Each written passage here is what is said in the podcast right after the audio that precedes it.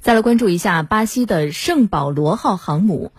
巴西海军及巴西国防部当地时间二月一号在一份声明中表示，退役航母圣保罗号即将被击沉，因为没有找到愿意接受该航母的港口。声明表示，考虑到圣保罗号船体浮力的减小，不受控制的沉没不可避免，因此巴西别无选择，只能让其有计划的受控制的沉没。然而，一些环保人士批评说，这艘航母含有大量的石棉、重金属以及其他有毒物质，这些物质可能会污染海洋和海洋食物链。